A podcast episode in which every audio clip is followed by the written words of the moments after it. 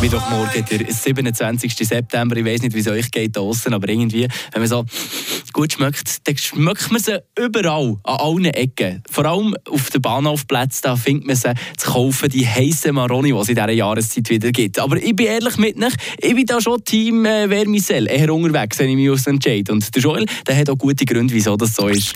Eine Portion Wissen für einen starken Tag. Schlauere Tag mit Radio FR. Tatsächlich sind Maroni-Gerichte, speziell die Vermicelle, eine Schweizer Erfindung kann man sagen. Das erste Rezept nämlich für die Maroni Spaghetti ist etwa 1894 erschienen. Da hat man sie einfach noch so als Maroni Püree serviert, ganz ohne Spaghetti-Form. Und die ist erst viel später dazugekommen. Der Walliser Josef Favre gilt seit langem als Vater von der Vermicelle. Er hat es aber nicht im Wallis selber erfunden, sondern im Tessin. Und von dort kommt nämlich auch der Name.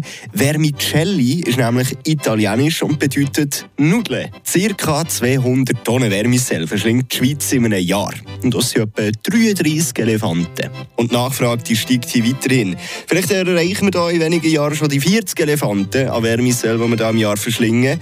Zuerst einmal für all die, die sich heute ein Vermicelle gönnen, wünsche ich mal einen ganz guten. Frische Tag, der Radio F